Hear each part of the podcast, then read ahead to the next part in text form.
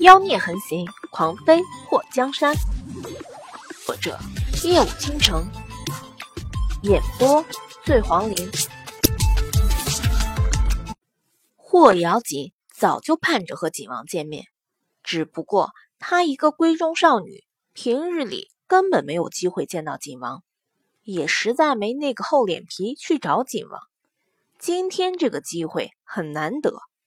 他一定要当面和景王问个清楚，到底要不要娶她？他喜欢了她这么多年，只想嫁给他，不想去参加选秀。一想到过一阵子皇上要选秀，他就觉得很担忧。虽然选秀除了给皇上填充后宫，就是大齐国皇族子孙指婚，但是他也怕到时候皇上看中了他。如果他被选中的话，这辈子都没机会和景王在一起了。水儿，姐姐还有事儿。霍瑶锦越是这样想，就越是着急去见景王。这么多年过去了，他都十六了，今天一定要问个清楚，他到底要不要他？霍水拉着霍瑶锦就不松手。姐姐，你陪我好不好？我肚子好疼，好疼！霍瑶锦没有霍水的力气大，他挣脱了半天都没挣脱开，怎么也想不到这个妹妹长得没他高，这力气却大他许多。水儿，那你快点儿！霍瑶锦被霍水拖着往回走。淑瑜，你去和夫人说一声，就说妹妹肚子疼，我陪着她。等会儿就来。是小姐。淑瑜见状，转身离开，去追刘宇君了。诗画，你和淑瑜一起过去。如果我娘问起的话，你该怎么说就怎么说。祸水给诗画使了个眼色，诗画点了点头。那奴婢先过去了。看到诗画离开，祸水的嘴角微微的扬起，虽然。他不在乎别人怎么看他，不过也不能让舒瑜那奴婢背地里讲他坏话。谁知道舒瑜会不会当着众人的面说他贪吃坏了肚子，然后拉的霍瑶锦不让霍瑶锦过来参加寿宴，到时候再添油加醋的把他形容成一个不知道礼数的无知土鳖。所以必须要让诗画过去看着舒瑜妹妹。你这是拉我去什么地方？霍瑶锦看到霍水带他越走越远。姐姐，刘府的茅房在哪里呀？霍水故作无辜的看着霍瑶锦。我以为你知道，如果你不知道，刚刚问问刘府的奴婢就好了。霍瑶锦四处看了看，发现霍水带他来的这个地方，一个奴婢没看到。我也以为姐姐经常来刘府，肯定知道茅房在什么地方，才没向刘府的那些人打听啊。我这肚子疼，又不是什么好事儿，如果传出去被人知道，还以为我多嘴馋，吃了刘府多少东西呢。到时候被人质疑我的家教，不也把姐姐一起连累了？霍水拉着霍瑶锦的手，一副可爱表情，他自以为萌萌哒表情。看在霍瑶锦的眼中，简直就是暗中咬牙切齿。霍瑶锦急得没法，那边宴席就要开始了，好吗？半途回去的话，会引来多少人注意啊？他还丢不起那个人呢。水儿，要不然姐姐先回去，你自己找找。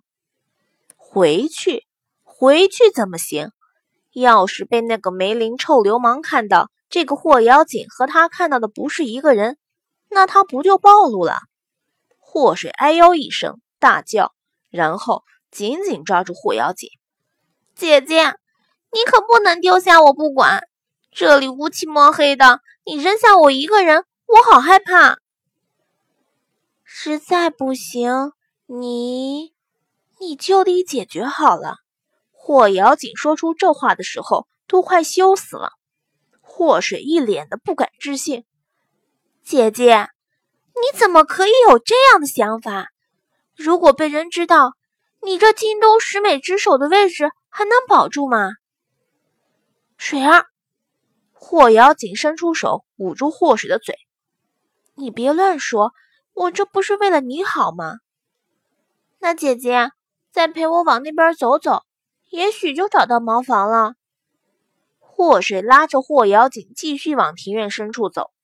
这刘府比他们丞相府大多了，不愧是几代辅佐皇上的人家，光是后花园的梅林就一眼望不到头。水儿，我记得那边可以方便。霍瑶锦指了指前面，那我们走吧。霍水的手一刻都不带松开的，生怕霍瑶锦趁机跑掉。妹妹，你自己进去。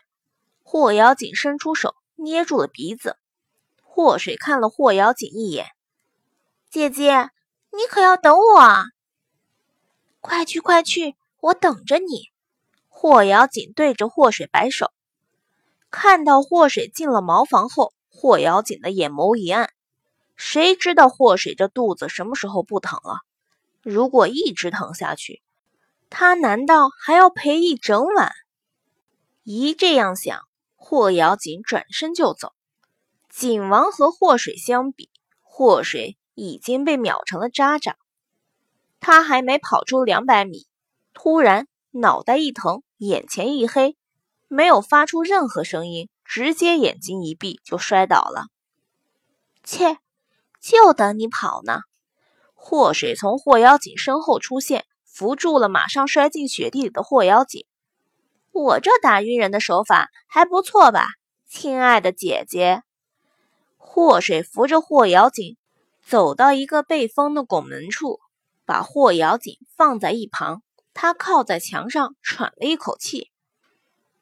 我的姐姐，咱们两个先在这里待一会儿，等寿宴差不多，那些人都离开，我们再回去。霍水就想自己真是闲的，去招惹那个男人。如果不是怕被人认出来，他至于饿着肚子在这里躲躲藏藏吗？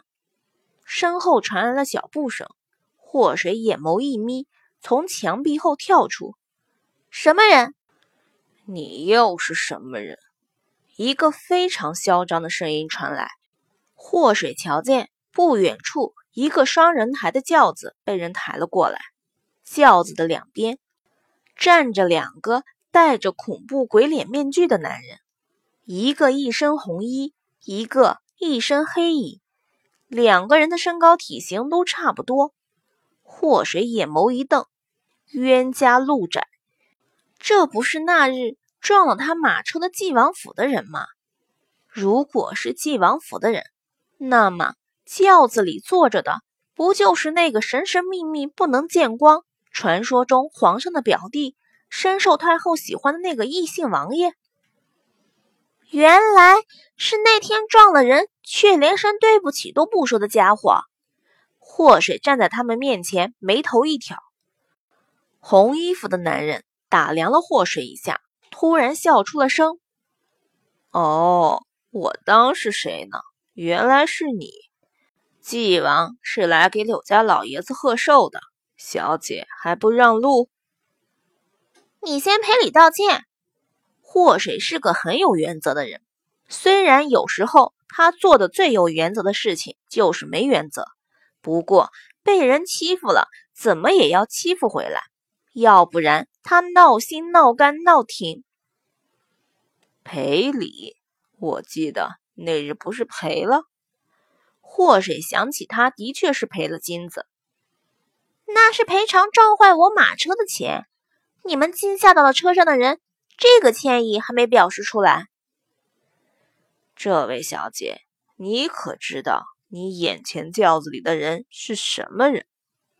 祸水看着那被遮挡的密不透风的轿子，上次那辆马车里的，你不是说是纪王吗？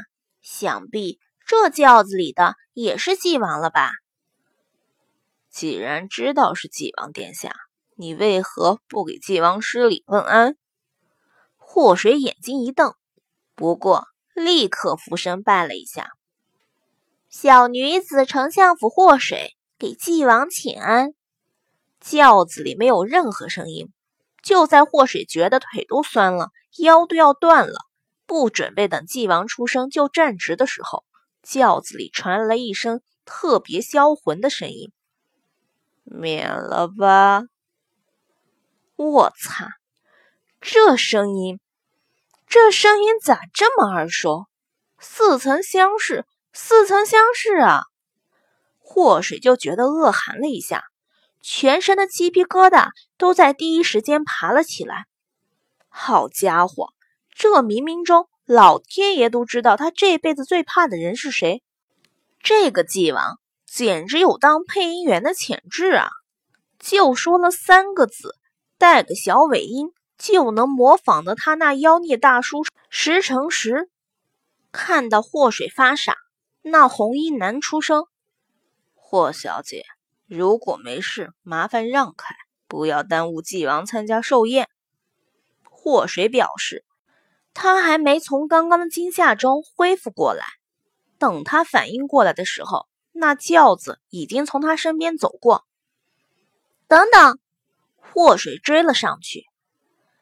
纪王，我们以前是不是见过？红衣男伸出手拦住祸水。霍小姐。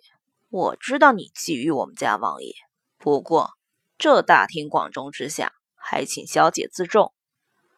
我勒个擦的，谁特么的觊觎你们家王爷？